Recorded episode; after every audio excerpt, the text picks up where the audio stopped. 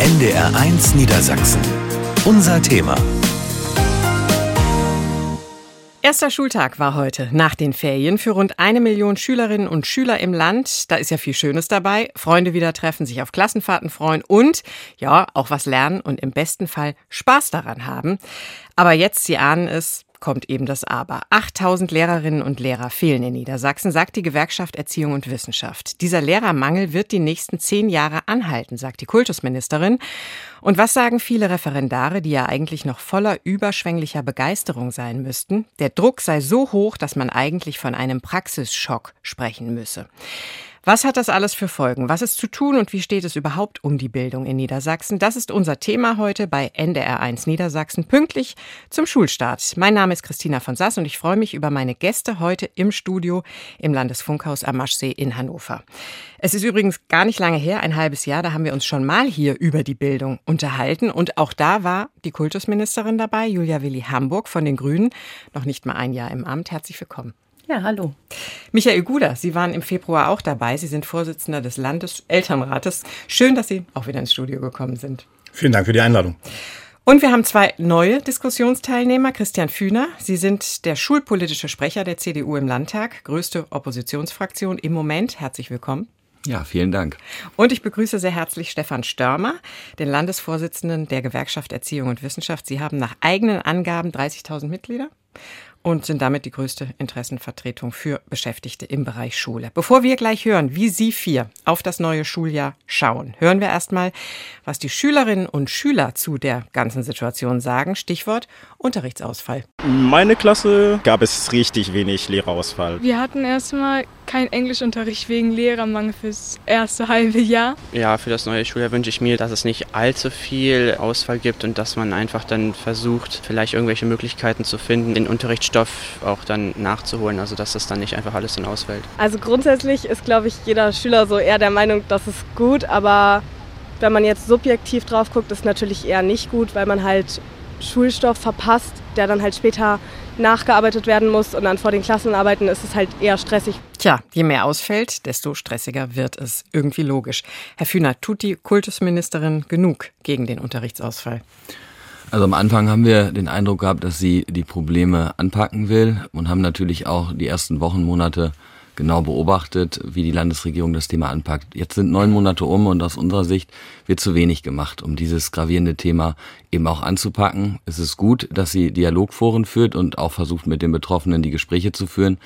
Aber nur Gespräche führen reicht nicht. Es müssen jetzt weitgehende Maßnahmen auch getroffen werden. Dialogforen, da wo die Kultusministerin alle Beteiligten zusammenholt, um auch eben die Probleme zu besprechen. Ja, Frau Hamburg, eins kann man eigentlich nicht sagen, dass Sie die Probleme nicht benennen würden. Gerade erst haben Sie im NDR-Sommerinterview gesagt, es wird eine Zeit, die unbequem wird. Wie unbequem wird es denn im neuen Schuljahr? Und wie wird sich das im Alltag äußern? Ich glaube, da müssen wir auch unterscheiden, weil natürlich wir in städtischen Gebieten zum Beispiel kein ganz so großes Problem mit der Unterrichtsversorgung haben wie in ländlichen Räumen. Das heißt, wenn Sie mich fragen, wie wird es in Niedersachsen, sehr durchwachsen. Wir haben schon jetzt Schulen, da ist wirklich eine sehr schlechte Unterrichtsversorgung.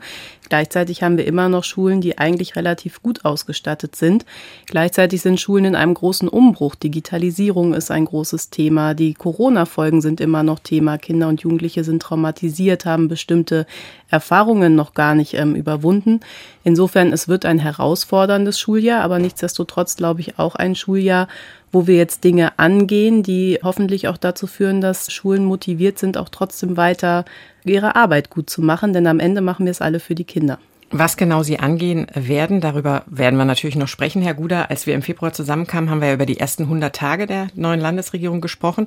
Herr Fühner sagte es, jetzt sind neun Monate vergangen. Er findet, die Zeit ist nicht sinnvoll genutzt worden. Wie sehen Sie das?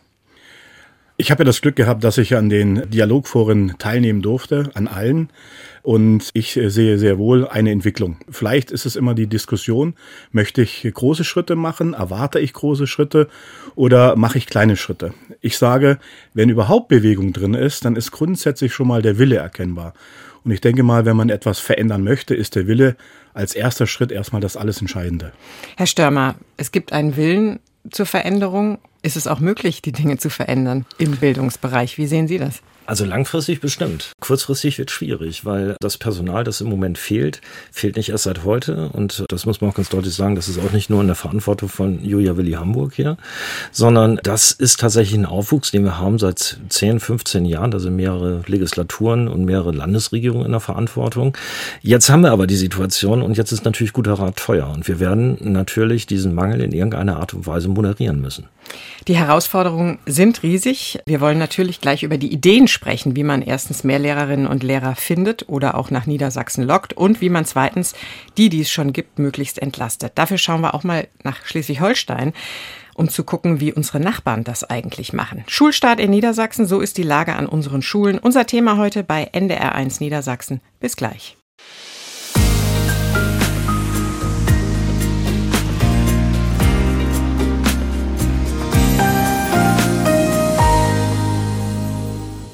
Ausgebrannte Lehrkräfte, Praxisschock, Durststrecke, Abordnungskarussell, das sind so ungefähr die Schlagworte zum neuen Schuljahr, die in den vergangenen Wochen zu lesen und zu hören waren. Und es ist ziemlich klar, das Bildungssystem steckt mal wieder immer noch in der Krise jedenfalls, auch bei uns in Niedersachsen. Und deshalb ist das unser Thema heute bei NDR1 Niedersachsen, pünktlich zum Schulanfang. Mein Name ist Christina von Sass und ich freue mich über meine Gäste im Studio. Die Kultusministerin, der schulpolitische Sprecher der CDU, ein Elternvertreter und der Vorsitzende der Gewerkschaft Erziehung und Wissenschaft. Wo es überall brennt und wo die größten Baustellen sind, das hat Mandy Sati für uns zusammengefasst. Lehrkräftemangel. Auch nach den Sommerferien sind die Probleme an Niedersachsens Schulen nicht verschwunden. Der Lehrkräftemangel bleibt ein Problem. Laut der Bildungsgewerkschaft GEW fehlen landesweit 8000 Lehrkräfte. Und das macht sich auch bei den Einstellungen des Landes bemerkbar. Noch immer sind knapp 300 Stellen unbesetzt. Die Konsequenz? Lehrerinnen und Lehrer, die bereits im System sind, müssen mehr Aufgaben schultern. Unterrichtsversorgung. Wo wenig Lehrkräfte sind, da kann auch nicht das volle Schulprogramm durchgezogen werden. Seit Jahren verschlechtert sich die Unterrichtsversorgung in Niedersachsen kontinuierlich. Und auch in diesem Jahr dürfte es nicht besser sein. Die Kultusministerin rechnet mit einer ähnlichen Unterrichtsversorgung wie im vergangenen Jahr. Damals waren es 96,3 Prozent. Lehramtsausbildung. Immer weniger Menschen fangen ein Referendariat an. Das Kultusministerium teilte mit, 2022 waren es rund 4200 Referendarinnen und Referendare. Ein Jahr zuvor waren es noch knapp 4500. Die GEW hat die jungen Lehrkräfte zur Belastung befragt. Und die ist bei allen enorm. Knapp 80 Prozent der befragten Referendarinnen und Referendare fühlen sich nicht gut auf den Unterricht vorbereitet. Die Gewerkschaft fordert deshalb eine Reform des Studiums. Konkret will sie, dass das Studium praxisnäher wird und Referendariat und Probezeit zusammengelegt werden. In diesen drei Jahren sollen die angehenden Lehrkräfte dann gecoacht werden. Davon verspricht sich die GEW dann junge Lehrkräfte, die auch wirklich fit für den Beruf sind. Das Studium könnte so auch kürzer werden. Bis zur Verbeamtung bräuchten Studierende dann nicht mehr 9,5 Jahre, sondern nur noch acht. Auch der Philologenverband will mehr Praxis in der Ausbildung. Allerdings will der Verband, dass Lehrkräfte ihr Studium wieder mit Staatsexamina abschließen. Dialogforum. Kultusministerin Julia Willi Hamburg hat mit Amtsantritt das Dialogforum ins Leben gerufen. Die Idee dahinter, alle Akteurinnen und Akteure an einen Tisch holen und Lösungen für den Fachkräftemangel finden. Denn Verbände, Gewerkschaften und Politik sind sich einig, auch wenn sich niemand Lehrerinnen und Lehrer backen kann, muss mehr Personal an die Schulen. Die Ansätze dafür sind allerdings ganz unterschiedlich. Diskutiert wird zum Beispiel, den Quereinstieg zu erleichtern, fachfremdes Personal mit Verwaltungsaufgaben zu betrauen, aber auch die Einstellungen von bereits pensionierten Lehrkräften sind Thema. A13 für alle. Um den Lehramtsberuf aufzuwerten, sollen künftig alle Lehrkräfte gleich viel verdienen. Ganz gleich, ob sie an Grund-, Haupt-, Realschulen oder Gymnasien unterrichten. Für alle Lehrerinnen und Lehrer gibt es künftig als Einstiegsgehalt A13. Startdatum ist der 1. August 2024. Die rot-grüne Landesregierung setzt damit ein Wahlversprechen um. Niedersachsen ist damit das erste westdeutsche Flächenland, das A13 vollumfänglich einführt. Na bitte, Herr Fühner, mehr Geld gibt's schon mal dann für die Grund-, Hauptschul- und Realschullehrer. Das ist doch schon mal was. Das ist schon mal was. Und da muss man auch sagen, es ist gut, dass die Kultusministerin sich in den Haushaltsverhandlungen durchgesetzt hat. Äh, Respekt und äh, das honorieren wir auch. Das ist ganz klar, da wir die Forderung auch unterstützt haben. Aber ich glaube, dass natürlich die Probleme, die auch gerade im Beitrag beschrieben worden sind, mit A13 für alle nicht gelöst werden. Das wird natürlich dazu führen, dass der Beruf attraktiver wird ein Stück weit, aber das wird nicht dazu führen, dass wir automatisch mehr Lehrkräfte im System haben. Deswegen fordern wir auch weitere Maßnahmen umzusetzen, die einerseits finanzieller Natur sind, aber es geht vor allen Dingen auch um die Rahmenbedingungen in Schule, die sich verbessern müssen und da hilft auch das beste Gehalt nicht, wenn die Rahmenbedingungen nicht stimmen. Hm, über die werden wir sicherlich noch sprechen. Erstmal fehlen ja Lehrer auch fürs neue Schuljahr, 330 glaube ich, Stellen sind nicht besetzt und vor allem fehlen auch die jungen Leute, Referendare und Referendarinnen. Herr Störmer, Sie haben ja gerade junge Referendare befragt, wie es denen eigentlich geht. Was hat Sie denn da am meisten erschreckt? Also ich fand es ganz, ganz schlimm zu erfahren, dass etliche Menschen in der Ausbildung richtig Angstzustände haben. Also offensichtlich das Referendariat nicht als eine Phase begreifen, in der sie befähigt werden, später ihren Berufsalltag richtig gut machen zu können, sondern als extreme Stresssituation, die nur auf eine Prüfung vorbereitet. Und das ist auch etwas, was wir auch hören durchaus von Kolleginnen, die dann an den Schulen sind und die jungen Menschen dann aufnehmen, wenn sie auf die Planstellen gehen, dass die eigentlich in der Anfangsphase überfordert sind und dann gleich auf eine Teilzeitstelle gehen, was wir uns natürlich in dieser Zeit gar nicht leisten können. Also Teilzeit machen, um sich selber äh, vernünftig ausbilden zu können. Und deswegen haben wir gesagt, da muss ganz grundlegend was verändert werden. Wir würden wenn wir das klug handeln können, ja nach fünf Jahren Studium die Menschen schon an ihre Schule bekommen. Das war so die eine Idee. Und die zweite Idee ist, wenn wir sie gut coachen, dann können wir davon ausgehen, dass sie ihren Berufsalltag professionell und sehr, sehr gut äh, machen können und äh, eine Bewährungsvorstellung am Ende reicht. Hm. Sie haben das Teilzeitproblem, nenne ich es mal, äh, schon angesprochen. Es gibt vielleicht keinen anderen Beruf, wo so viele Menschen in Teilzeit arbeiten. Das wird ja auch oft kritisiert. Ähm, Frau Hamburg, Sie haben gerade noch mal gesagt, dass Sie im Grunde mehr Pensionäre zurückholen wollen an die Schulen, einfach aus der Not heraus, dass Sie Lehrer brauchen. Jetzt weiß ich von der GEW, dass diese Pensionäre aber noch gar nicht angeschrieben worden sind. Warum eigentlich nicht? Wir haben doch eigentlich keine Zeit zu verlieren. Naja, das hat unterschiedliche Ursachen. Der eine Grund ist, dass ich gerne mit einem Brief an die angehenden Pensionäre auch schon sehr klar hätte, welche möglichen Freiräume können sie denn nutzen, weil natürlich möchte jemand, der in den Ruhestand geht, nicht vielleicht weiter sich an die Ferienzeiten gebunden fühlen. Möchte vielleicht auch unterhälftig arbeiten, ne, weil das Beamtenrecht sieht vor, dass man mindestens die Hälfte der Arbeitszeit verrichten muss, wenn man Beamter ist, etc. etc. Und da mussten wir vorher erstmal gucken, was geht denn heute schon, welche rechtlichen Dinge muss man vielleicht vielleicht ändern und der Brief geht jetzt demnächst raus. Und wir haben dann dazu One-Pager, wo wirklich steht für dein Fallbeispiel, wenn du weiterarbeiten willst, wie kann das gehen? Weil mir oft Lehrkräfte auch gesagt haben, dann habe ich beim Landesamt für Besoldung und für Versorgung angerufen, beim regionalen Landesamt, niemand konnte mir helfen. Und das haben wir jetzt alles geordnet, damit es dann auch für Menschen, die länger arbeiten wollen, einfacher wird. Also alles gar nicht so einfach. Herr Guder, wir hören ja schon, die jungen Referendare sind gestresst. Viele Lehrer arbeiten in Teilzeit. Dann muss man sogar die Pensionäre beknien, damit sie zurückkommen an die Schulen, damit Unterricht überhaupt äh, gehalten werden kann. Berichten Sie doch mal aus dem Leben der Familien. Was heißt das ganz konkret für Schüler und Eltern? Also ich glaube, das zentrale Problem ist wirklich die Unterrichtsversorgung. Natürlich orientiert sich daran alles. Das ist auch für die Familien, für die Eltern sichtbar. Es fällt wieder was aus. Äh, ich muss vielleicht äh, in meinem eigenen unmittelbaren Umfeld für Betreuung sorgen oder sonstige Maßnahmen ergreifen. Ich denke mal, das ist das elementare äh, Beispiel. Aber natürlich auch, und man muss es ganzheitlich sehen. Und äh, wenn junge Menschen sich schlecht vorbereitet fühlen für ihren eigentlichen Job, dann ist das doch ein sehr guter Hinweis, wo man sagen kann, da kann man ansetzen. Ich denke mal, genau das äh, muss, sollte der Ansatz sein, möglichst früh die Menschen auch mit der Realität zu konfrontieren. Es macht keinen Sinn, jemand sechs, sieben, acht Jahre, ich sag's mal provokativ zu verstecken um dann festzustellen, das ist aber nicht das, was ich mir vorgestellt habe. Mhm. Das kann man volkswirtschaftlich schon gar nicht sich erlauben. Mhm. Aber jetzt hören wir, wenn die jungen Menschen dann mit der Realität konfrontiert werden, dann löst das möglicherweise Angst aus. Was würden Sie denn, wenn Sie Kultusminister wären, was würden Sie mit der Ausbildung machen zum Lehrer? Wie müsste die ganz konkret schnell reformiert werden? Ich denke mal, das ist ein generelles äh, Problem insgesamt, äh, gerade bei der sogenannten Z-Generation, wenn die denn ins Arbeitsleben kommen. Die haben oftmals keine Vorstellung, was sie ja praktisch erleben. Das heißt, da kann man viel früher vielleicht auch Sorge tragen, dass sie darauf vorbereitet werden. Gleichwohl muss ich auch sagen, ein junger angehender Lehrer sollte eigentlich wissen, wie Schule funktioniert. Er hat's erlebt. Vielleicht erinnert er sich noch mal an seine eigene Schülerschaft Und da kann man dann schon sagen, okay, äh, was kann man tun? Natürlich muss man immer die Betrachtungsweise sehen. Als mhm. Schüler ist Schüler und Lehrer ist Lehrer. Also das ist natürlich auch ein Unterschied. Gleichwohl denke ich mal, äh, wenn man äh, jungen Menschen die Möglichkeit gibt, vielleicht intensiver über einen längeren Zeitraum gewisse Dinge zu erfahren, dann kann man da ganz viel erreichen.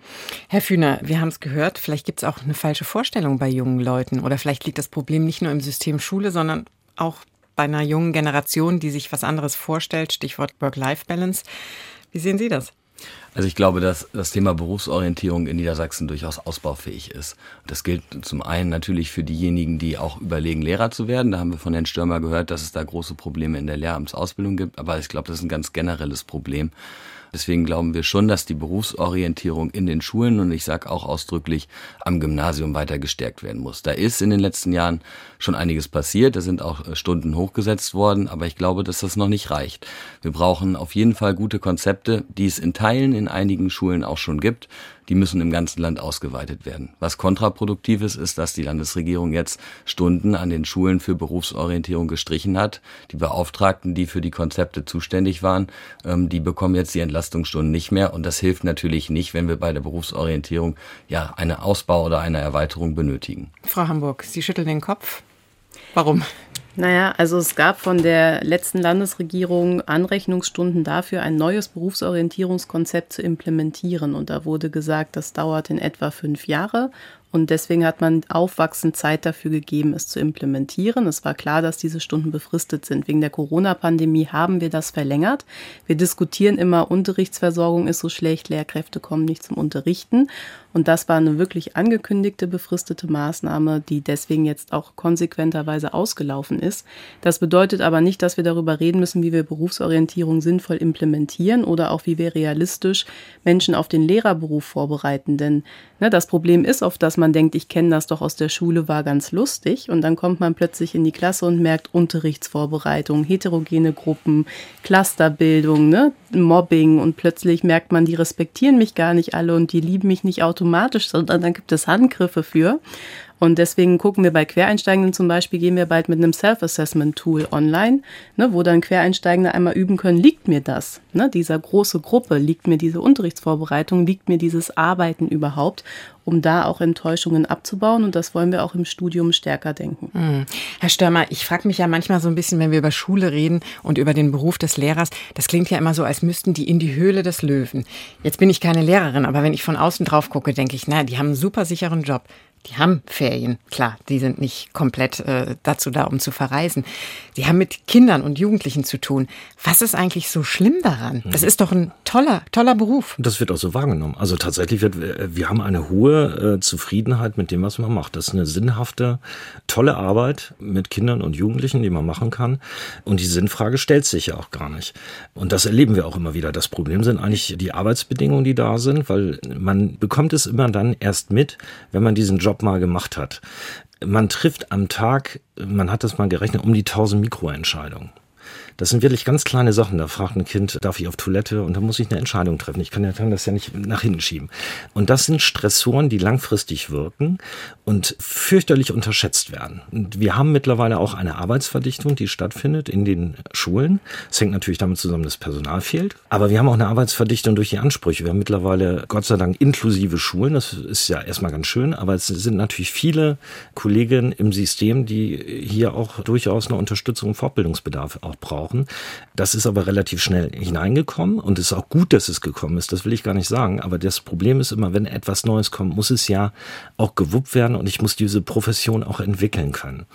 Und wir haben tatsächlich mittlerweile den Ganztag, der auch stattfindet. Also es ist nicht mehr so, was ich häufig immer noch höre, ihr habt doch nachmittags frei. Das ist schon seit ewig, Ewigkeiten nicht mehr der Fall. Es ist tatsächlich ein anspruchsvoller und anstrengender Job, der aber sinnhaft ist und auch Spaß machen kann. So nicht. Aber mhm viele sind halt an der Belastungsgrenze. Belastungsgrenze bzw. Arbeitsverdichtung, Sie haben es uns nochmal äh, schön geschildert. All das liegt natürlich auch daran, dass es einfach zu wenig Lehrerinnen und Lehrer gibt. Das allerdings ist natürlich nicht nur ein Problem bei uns in Niedersachsen, sondern zum Beispiel auch in Schleswig-Holstein. Was dort unternommen wird, um mehr Lehrer an die Schulen zu bringen, das schauen wir uns jetzt mal an. Friederike Hoppe berichtet von unseren Nachbarn. Mathe, Deutsch und Musik, das sind die Fächer, für die derzeit händeringend Lehrer im Land gesucht werden. Besonders schwierig ist die Lage an Grund- und Gemeinschaftsschulen. Für Schleswig-Holsteins Bildungsministerin Karin Prien von der CDU ist klar, dass etwas passieren muss. Im Frühjahr und im Sommer hat sie Pläne vorgestellt, um mehr Lehrkräfte zu gewinnen. So sollen befristet angestellte Gymnasiallehrer künftig dauerhaft auch an Grundschulen arbeiten können. Am Ende geht es darum, dass Lehrkräfte natürlich immer mit Weiterqualifikation, aber auch jenseits dessen, was sie mal studiert haben, so qualifiziert werden, dass sie auch in anderen Schularten oder in anderen Fächern unterrichten können. Lehramtsstudierende sollen künftig besser beraten werden, an welchen Schulen sie am Ende gebraucht werden. Außerdem soll eine landesweite Praktikumsdatenbank entstehen, um Praktikumsplätze regional besser zu verteilen. Zudem setzt Ministerin Prien bei denjenigen an, die bereits als Lehrkräfte arbeiten. An Teilzeitkräfte appelliert sie, mehr zu arbeiten als bisher. Auch der Blick auf andere Bundesländer kann helfen. In Nordrhein-Westfalen verpflichten sich Lehrkräfte für einen bestimmten Zeitraum in einer sogenannten Mangelregion zu arbeiten. Dafür würde ihnen anschließend der Einsatz in ihrer Wunschregion garantiert. Die Gewerkschaft Erziehung und Wissenschaft findet den Quer- und Seitenanstieg in Schleswig-Holstein im Vergleich zu anderen Bundesländern noch gut geregelt. Ihres Erachtens müsse aber eine einheitliche Ausbildung erfolgen. Die Parteien SPD und SSW sind der Meinung, die bisher angekündigten Maßnahmen lösen das Problem des Lehrermangels jedoch nicht. Herr Fühner, wenn Sie das hören aus dem Nachbarbundesland, sind die besser gewappnet als wir? Also ich bin kein Experte der Bildungspolitik in Schleswig-Holstein. Wir haben hier in Niedersachsen, glaube ich, genug zu besprechen und diskutieren, damit wir hier besser werden. Ähm, und ob die schleswig-holsteinischen Ansätze immer übertragbar sind auf die in Niedersachsen, das kann ich auch nicht beurteilen, das glaube ich auch nicht. Also ich glaube, wir sollten uns darauf konzentrieren, was hier in Niedersachsen wichtig ist, weil wir eben eigene Probleme haben. Wir sind ein Flächenland, wir haben äh, deutlich mehr Einwohner, wir sind ein starker ländlicher Raum. Ähm, das hat die Kultusministerin angesprochen, wo natürlich die Probleme nochmal deutlich größer sind. Also muss man da, glaube ich, schon differenziert rangehen und hier eigene Lösungsansätze entwickeln. Herr Störmer, es wird ja oft gesagt, dass gerade die ländlichen Regionen ähm, oder auch die nicht gymnasialen Bereiche von der Situation besonders gebeutelt sind. Also das trifft weniger das Gymnasium in der Stadt, sondern halt dann die Hauptschule im Emsland. Ich würde gerne noch mal über das Thema Teilzeit sprechen. Als die Kommission der Kultusministerkonferenz vor einem halben Jahr gefordert hat, dass weniger Lehrer Teilzeit machen sollten, gab es ja einen Sturm der Entrüstung. Aber Hand aufs Herz, hat die Kommission nicht recht? Wir würden uns ja gar nicht dagegen sperren zu sagen, dass es schön wäre, wenn die alle in Vollzeit gehen würden. Darum geht's ja gar nicht. Wir sagen ja einfach nur, die Arbeitsbedingungen sind so, dass die Kollegen mit ihrem Professionsverständnis auf Teilzeit gehen, damit sie ihre Arbeit schaffen können. Das heißt, wir glauben, dass wenn man die Belastung ja. runterfährt, dass man dann tatsächlich mehr Menschen findet, die dann wieder aufstocken.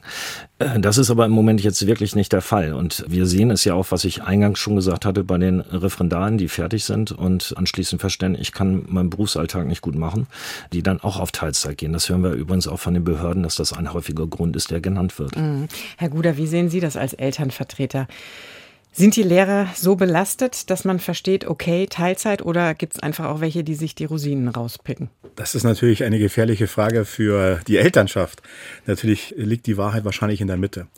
Und ich muss mal an dieser Stelle auch eine Lanze brechen für die Lehrkräfte. Also ich habe keinen einzigen Lehrer bisher kennengelernt, der gewisse Dinge, sage ich mal, insofern absichtlich macht, dass Unterricht ausfällt oder dass man denen, ich sage es mal, Untätigkeit oder teilweise Faulheit unterstellt. Das kommt ja ganz schnell immer rein. Ähm, ich denke mal, ein ganz, ganz wichtiger Aspekt, man muss sich im Jahr 2023 den tatsächlichen Verhältnissen auf dem Arbeitsmarkt stellen. Man ist in Konkurrenz.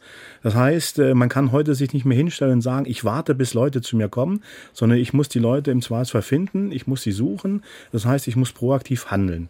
Ich kenne das ja auch äh, von den Schulen meiner Kinder. Da weiß ich auch, die, sagen wir, ehemalige Klassenlehrerin musste in ein Teilzeitmodell, weil sie 40 Kilometer hatte zu ihrer Schule.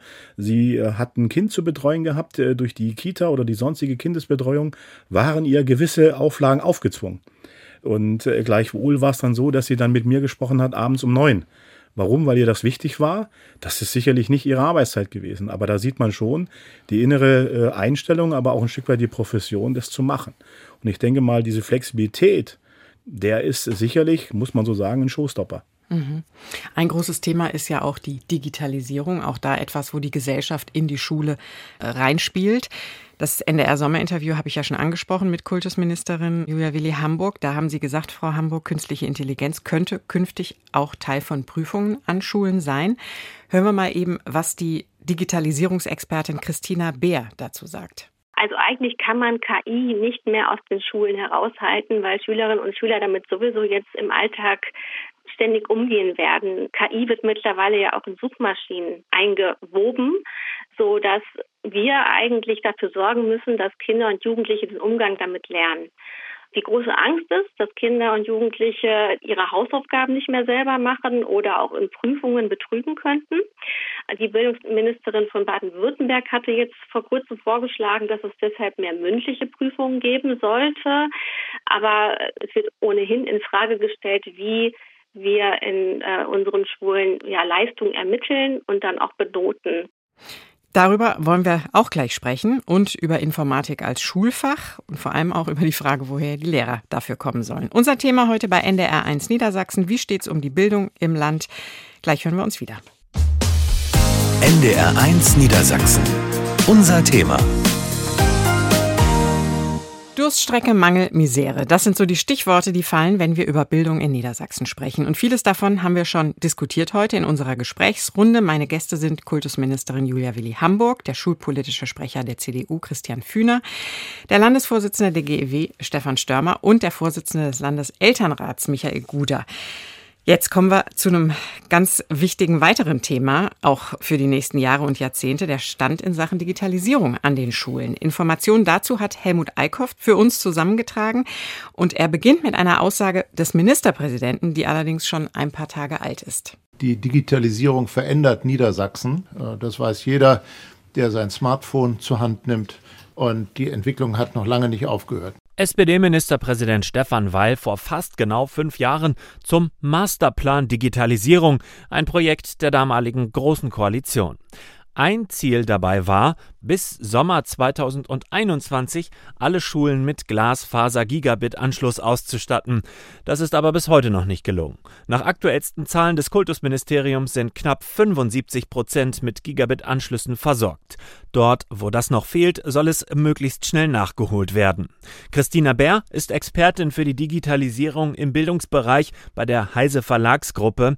Sie meint, mit Breitbandanschlüssen alleine ist es nicht getan gibt es dort genügend WLAN-Repeater. Und eine aktuelle Studie des Bitkom Branchenverbands hat klargestellt, dass unter anderem Schüler zu 87 Prozent sagen, wir haben in unserer Schule ein schlechtes oder gar kein WLAN. WLAN an den Schulen, um zum Beispiel Tablets im Unterricht gut nutzen zu können. Um sich solche Geräte zu leisten, konnten Schulen Gelder aus dem Digitalpakt abrufen. Für Niedersachsen stellten Bund und Land mehr als 500 Millionen Euro bereit. Ein großer Teil dieses Digitalpakts war aber lange gar nicht abgerufen worden, sodass das Land jetzt im Juli die restlichen Gelder per Windhundverfahren verteilte. Also es heißt immer, dass es vor allem an der Antragsstruktur lag und dass viele Schulen damit alleine gelassen wurden, äh, unter anderem Medienbildungskonzepte zu verfassen, um überhaupt etwas beantragen zu können. Zu kompliziert, zu bürokratisch.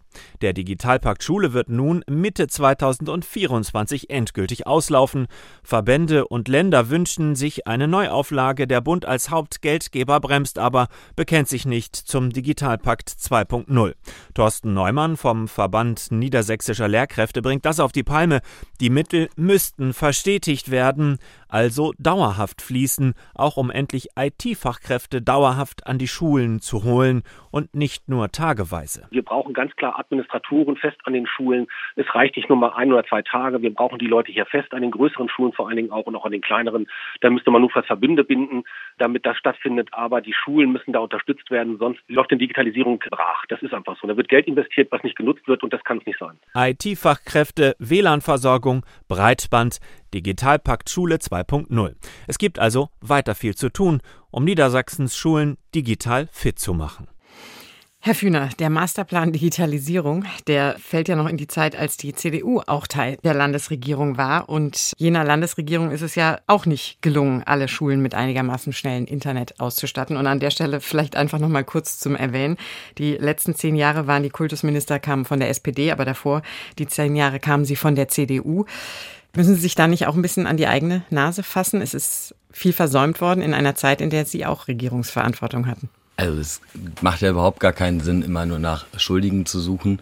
Ähm, wir müssen darüber diskutieren, wie wir in Zukunft besser werden. Ich will äh, zum Masterplan Digitalisierung sagen, dass dort eine Milliarde Euro in Niedersachsen eingestellt worden ist und davon heute noch profitiert wird, dass die Gelder, die auch beispielsweise für den Gigabit-Anschluss an den Schulen eingesetzt werden, und wir sind bei weit über 90 Prozent bei bewilligten Projekten. Das heißt, wir werden in wenigen Monaten deutlichen Anschub nochmal bekommen, äh, wenn dann eben auch entsprechende Baumaßnahmen eingeleitet sind und dann die Schulen in der Regel fast alle Gigabit-fähig zu haben. Das sind auch Maßnahmen, die noch greifen aus diesem Sondervermögen. Viel wichtiger ist aber, dass wir nach vorne schauen, dass wir das, was jetzt entstanden ist, auch durch die Corona-Pandemie sicherlich beschleunigt worden ist, sich auch verstetigen kann, dass es dann auch ja regelmäßig vernünftig eingesetzt werden kann, pädagogisch sinnvoll für modernen Unterricht. Und da werden eben weitere Gelder, das ist gerade angeklungen, benötigt. Der Digitalpakt 2.0, der muss jetzt einfach kommen. Ansonsten haben sich die Bemühungen der Vergangenheit nicht gelohnt. Was jetzt schon mal kommt, Frau Hamburg, ist Informatik als Unterrichtsfach, als verpflichtendes. Erstmal für die Klasse 10. Das ist etwas, was die Vorgängerlandesregierung noch angeschoben hat. Woher wollen Sie denn eigentlich die Lehrer dafür nehmen? Ja, da wurden und werden verschiedene Maßnahmen ergriffen. Also tatsächlich die letzte Landesregierung hat gesagt, wir brauchen das, also führen wir das ein im Prozess. Und das macht auch Sinn. Ne? Wir brauchen das halt jetzt und wir warten jetzt nicht acht Jahre, bis alle Lehrkräfte dafür ausgebildet sind. Es gibt auf der einen Seite bei den Studienseminaren Weiterbildungsangebote. Das niedersächsische, also das NLQ bietet Fortbildungen an, die auch genau auf diese Frage von fachfremd erteiltem Unterricht Informatik vorbereiten. Und es haben sehr viele Mathe- und Physiklehrkräfte in den letzten Jahren sehr viel Zeit investiert, um die Curricula vorzubereiten. Die Frage, ne, wie kann man das fachfremd unterrichten? Und wir sind jetzt in einer Situation, dass wir roundabout 800 Menschen haben, die wirklich jetzt dafür ausgebildet wurden. Und gleichzeitig bilden wir natürlich weitere aus und sonst wird das derzeit fachfremd unterrichtet. Herr Guder, haben Sie Vertrauen darin, dass Informatik als Unterrichtsfach den Kindern digitales Know-how beibringen wird? Die Frage ist, ähm, was versteht man darunter? Was äh, findet tatsächlich statt? Was ist der Bedarf? Äh, ich denke mal, ein Blick, äh, und das machen wir aus Elternsicht natürlich, geht eher auch in den Bereich der Medienkompetenz. Wie geht man mit Medien um? Was bedeutet das? Welche Gefahren sind da? Das ist ja oftmals bei jüngeren Menschen so. Wenn man nach der Validität von Informationen fragt, dann ist das teilweise erschreckend, was man als Antwort bekommt. Und ich denke mal, in dem Kontext, wie wende ich das an, ist eher vielleicht die Anwendungsphase wichtig. Und ich kenne das noch aus meiner eigenen Schulzeit, ist zwar jetzt schon Jahrzehnte her, aber es ist nicht damit geholfen, dann zu sagen, was sind Bits und Bytes, wie ist eine Datenbank aufgebaut, weil das ist äh, für die jungen Menschen, wenn es um Kompetenzen geht im Alltag, vielleicht eine andere Zielsetzung. Herr Stürmer, ich kann mir schon vorstellen, was Sie sagen, äh, möglicherweise noch eine Belastung zusätzlich für viele Lehrer. Wie gucken Sie auf Pflichtfach Informatik. Das ist ja ein Dilemma. Also, dass es eine gewisse Notwendigkeit gibt, Informatik einzuführen, das sehen wir, glaube ich, alle so. Das Problem ist einfach tatsächlich der Lehrkräftemangel und Fachkräftemangel. Und im Bereich der Informatik ist es auch so, zumindest unser Erleben, dass auch außerhalb von Schule für Leute, die informatikaffin sind, eine ganze Menge Stellen offen stehen. Es wird wirklich händeringend gesucht. Und äh, gute Menschen, die sich in der Informationstechnologie wirklich gut auskennen, die können auch gut bezahlte Jobs außerhalb von Schule finden. Und äh, konkurrieren recht stark. Und das macht die Sache gerade richtig, richtig schwierig. Hm. Ich würde gerne noch mal über das Thema Bildungsgerechtigkeit sprechen. Da wird ja auch immer wieder gesagt, Schule ist ganz wichtig, gerade für Kinder zum Beispiel aus bildungsfernen Familien. Andererseits, wenn wir hören, dass gerade die nicht gymnasialen Schulen oder die ländlichen Räume stärker vom Lehrermangel und von der Situation betroffen sind als andere Schulen, zum Beispiel in der Stadt. Was heißt das für Bildungsgerechtigkeit, Frau Hamburg? Im Grunde wird doch die Lage, so wie sie im Moment ist, diese Situation noch verschärfen, dass Kinder aus nicht so starken Familien weiter ins Hintertreffen geraten. Definitiv. Und das ist ein großes Problem. Also wir haben zwei große Probleme. Auf der einen Seite die Debatte um die Attraktivität der ländlichen Räume. Die führen wir ja nicht nur mit Blick auf Lehrkräfte, aber auch da ist natürlich die Frage, wo will man hin? Gibt es dort den Einkaufsladen, die Kita? Ne? Kann ich mit dem Bus oder mit der Bahn irgendwo hinkommen? Auf der anderen Seite die Frage von auch sozialer Gerechtigkeit. Und da ähm, entwickeln wir gerade soziale Indikatoren mit dem Ziel, gerade die Arbeitsbedingungen an den Schulen, die besonders belastet sind, dann auch entsprechend zu verbessern, weil es ja absurd ist, dass wir eine Situation haben, wo die schlecht versorgtesten Schulen die sind, die auch die pädagogisch größten Herausforderungen haben. Und deswegen werden wir künftig auch nach einem sozialen Index dann steuern. Herr Fühner, was sagen Sie dazu? Also ist das ein guter Ansatz oder ist das einfach nicht realistisch? Und was passiert mit den Kindern, die vielleicht aus bildungsfernen Schichten kommen? Nein, das ist ein guter Ansatz, absolut. Aber es wird am Ende nur mit Sozialindikatoren nicht gehen. Wir müssen den Ausbau der Schulsozialarbeit fortsetzen. Da muss man sagen, da sind wir vor der Corona-Pandemie mit gestartet, dass es da auch einen Prozess gegeben hat, noch mehr Schulsozialarbeit an die Schulen zu bringen. Der hat dann aufgrund ja auch finanzieller Engpässe gefehlt. Jetzt müssen wir den aber wieder aufnehmen. Das heißt, Schulsozialarbeit muss ausgebaut werden. Und da sind Sozialindikatoren natürlich sehr hilfreich. Wir wissen, dass die Lehrkräfte äh, schwer zu bekommen sind und dass gerade dort eben auch, wo soziale Probleme sind, vielleicht dann auch jemand nicht so gerne hin möchte, weil die Arbeitsbelastung dort viel größer ist. Und dort ist anderes zusätzliches pädagogisches Personal natürlich dringend geboten und wird dort dringend gebraucht. Wenn es da gute Verteilungen gibt und äh, ganz transparent sozusagen nachvollzogen werden kann, warum bestimmte Schulen gut ausgestattet werden, dann unterstützen wir das sehr. Hm, Herr Störmer, gibt ja diverse Studien, die alle zeigen, dass nirgendwo sonst soziale Herkunft so ein wichtiger Faktor ist, auch beim Erfolg von Kindern in der Schule. Die Lage, die wir jetzt haben, die Misere, die wird doch automatisch dazu führen, dass sich dieses Problem eher noch verschärft. Ja, das ist richtig. Muss also, man es nicht einfach dann auch mal so realistisch ansprechen? Das, äh, das wird so sein, ja. Also das werden wir nicht jetzt erstmal in den Griff bekommen wir brauchen dringend auch in der Fläche das Personal, das erstmal da sein muss. Und wir müssen uns natürlich langfristig fragen, inwieweit unsere äh, Schule, wie wir sie gerade haben, nicht die Bildungsungerechtigkeit weiter zementiert. Und das tut sie, glaube ich, im evidenten Maße. Hm, Herr Guder, kann man dann alles der Schule zuschieben oder muss man vielleicht auch sagen, die Schule kann nicht alles leisten und wenn Familien nicht in der Lage sind, ja, ihre Kinder auch zu unterstützen und an Bildung heranzuführen, dann ist das traurig, aber das kann von der Schule nicht aufgefangen werden. Das ist genau der Aspekt. Ich denke mal, vor diesem Hintergrund ist es ein ganzheitlicher Aspekt. Das heißt, Schule, ja, natürlich sind die Kinder tagsüber sehr große Zeitfenster vor Ort, gar keine Frage. Gleichwohl äh, muss man aber auch anderweitig ansetzen. Und da gibt es natürlich nicht nur die Schulsozialarbeit, sondern auch äh, ganz viele andere Parameter, um da auch, äh, ich sage es mal, ja, was heißt, ja, letztlich Einhalt zu gebieten. Man muss es weiterentwickeln. Ist dann eine Sache der Integration von gewissen einzelnen Maßnahmen, um das heranzuführen. Und äh, letztlich ist das so, wie es gelingen mag, ob das gelingen mag, ob man auch da, und da ist wieder, sind wir wieder bei dem Thema, das Ganze geht nur mit zusätzlichem Personal. Wo soll denn das herkommen alles? Das ist äh, in Teilen, muss man äh, sagen, gefühlt ist das äh, eine Ohnmacht, ein Gefühl der Ohnmacht, weil da muss man natürlich versuchen, etwas zu tun. Aber wie immer, wenn ich die Menschen nicht habe, die das machen sollen, ja, was passiert denn dann? Ja, im Kern passiert nichts und es werden dann gewisse Erscheinungen, Prozesse verstetigt. Das ist sicherlich nicht gut, aber der Ansatzpunkt, was kann man machen? Das ist natürlich dann schwierig zu sagen, was ist es denn wirklich? Unser Thema heute bei NDR 1 Niedersachsen. Schulstart in Niedersachsen, so ist die Lage an unseren Schulen. Die Probleme haben wir benannt, über Lösungen diskutiert. Gleich wollen wir zum Abschluss nochmal schauen, was passieren müsste für eine gute Schule in der Zukunft.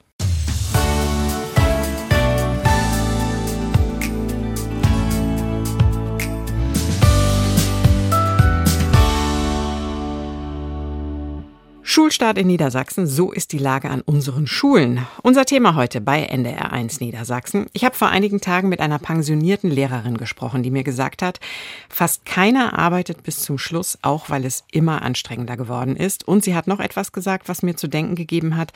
Lehrer werden bis heute als Einzelkämpfer ausgebildet. Eigentlich müssten sie aber schon in der Ausbildung lernen, zusammenzuarbeiten, denn die Herausforderungen heute sind so komplex, die können sie nicht alleine lösen. Herr Störmer, wie sehen Sie das? Genau Genau so. Also das ist wirklich unsere Auffassung. Anders geht es auch nicht. Man braucht, glaube ich, in der heutigen Schulsituation zwei Faktoren. Ruhe und Zeit. Das ist etwas ganz, ganz Wichtiges. Und diese Zeit und Ruhe wird immer weniger durch die Aufgabenüberlastung, die da ist. Und die muss wieder rein weil wir brauchen auch Übezeiten zum Beispiel. Und Übezeiten sind Dinge, die wir in der IQB-Studie auch mal sehr deutlich gesehen haben, die gerade auch die GrundschülerInnen unbedingt brauchen. Und diese Intensität, die wir gerade in Schule erleben, äh, sorgt dafür, dass die Kolleginnen das Gefühl haben, es ist schwierig, und die SchülerInnen zum Teil hasten durch den Stoff durch, ohne ihn dann wirklich richtig später gut anwenden zu können. Und das müssen wir beenden. Mhm. Frau Hamburg, warum schaffen es so wenig Lehrer tatsächlich bis zum Ende zu arbeiten? Ja, da ist sicherlich die Frage von Belastung ein großes Thema. Ne, und dann ja auch die Frage, wenn wir uns mal überlegen, wie ist das, wenn man älter wird? Schule ist laut, Schule ist trubelig, Schule ist stressig, das ist körperlich auch einfach anstrengend und auch das ist sicherlich ein Grund, warum dann Kolleginnen und Kollegen sagen, nee, Entschuldigung, ich mache das nicht mehr mit. Ich finde sehr spannend diesen Aspekt der Teamarbeit, weil tatsächlich, wenn ich Schulen besuche, merkt man einen großen Unterschied. Also wenn ich reinkomme, weiß ich, innerhalb von fünf Minuten arbeiten die als Team, schauen die sich gegenseitig in die Klassen, bereiten sie Dinge gemeinsam vor oder sind sie eher noch so aufgestellt, dass sie sagen, guckt nicht in meinen Klassenraum. Das ist wirklich für die Frage von Arbeitszufriedenheit, Arbeitsbelastung trotz und alledem auch ein großer Faktor. Herr Fühner, Sie sind ja selbst Lehrer ja. und haben das äh, bis vor kurzem oder bis vor einigen Jahren gemacht. Würden Sie es im Moment noch machen wollen? Ja, ich habe den äh, Job außerordentlich gerne gemacht und äh, hat Herr Stürmer vorhin, glaube ich, auch schön beschrieben, dass es ein äh, sinnstiftender Beruf ist und dass die Arbeit äh, mit Kindern und Jugendlichen natürlich wirklich wunderbar ist. Und man kann da auch, glaube ich, immer wieder dafür werben, weil ich glaube schon, dass es auch wichtig ist, dass es Menschen gibt, die dieser Leidenschaft, äh, auch die Arbeit mit Kindern und Jugendlichen nachzugehen, dass man denen auch wirklich den Rücken stärkt. Wir müssen aufpassen, dass wir den Lehrerberuf nicht auch schlechter reden, als er wirklich ist. Natürlich ist die Belastungssituation gegeben und daran muss gearbeitet werden, aber nichtsdestotrotz ist es nach wie vor ein wirklich wunderbarer Beruf. Und würden Sie ihn im Moment noch machen wollen? Ja, ich würde ihn gerne machen wollen. Ich mache auch gerne Politik, aber ich wäre auch nicht böse, äh, falls es mal irgendwann dann äh, bei einer Wahl oder so anders ausgehen würde, wenn ich dann wieder als Lehrer arbeiten müsste. Herr Guder, aus Ihrer Erfahrung heraus, was, was brauchen Lehrer am dringendsten?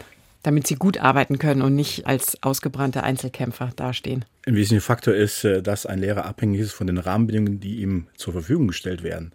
Und das heißt, das kann er nur bedingt beeinflussen. Was braucht man aber, denke ich mal, um Spaß an dem Umgang mit jungen Menschen zu haben, ist, glaube ich, auch ein Stück weit, ich muss mich mit den Menschen auch verständlich machen können. Äh, und das ist, glaube ich, in der heutigen Zeit manchmal äh, sehr, sehr schwierig. Als, als Vater erkenne ich das ja fast täglich im Umgang mit meinen Kindern, dass man da sehr viel Bereitschaft mitbringen muss, sich auf die Kinder einzustellen, auf, auf deren Rahmenbedingungen. Und ähm, das ist, denke ich mal, auch eine große Herausforderung. Das ist ein stetiger Prozess. Das macht man nicht einmal, sondern im Laufbahngedanken für Lehrer muss ich das ständig machen. Und das kann aber auch belastend sein. Und wenn man aber, und ich glaube, das ist auch ein wichtiger Gedankengang, man muss auch Vertrauen haben zu diesen jungen Menschen, dass da etwas erwächst. Und äh, die Diskussion, die bringen wir auch als Elternschaft oftmals rein. Die Jüngeren, die können weniger, die machen weniger. Nein, sie machen es anders. Und früher war alles besser. Und früher war alles besser. Nein, sie machen es anders. Auch die werden ihre Wege gehen. Aber ich denke mal, wenn man Vertrauen hat und auch eine Bereitschaft mitbringt, sich auf immer sich wieder ändernde Rahmenbedingungen einzustellen, ist das ganz, ganz äh, hilfreich.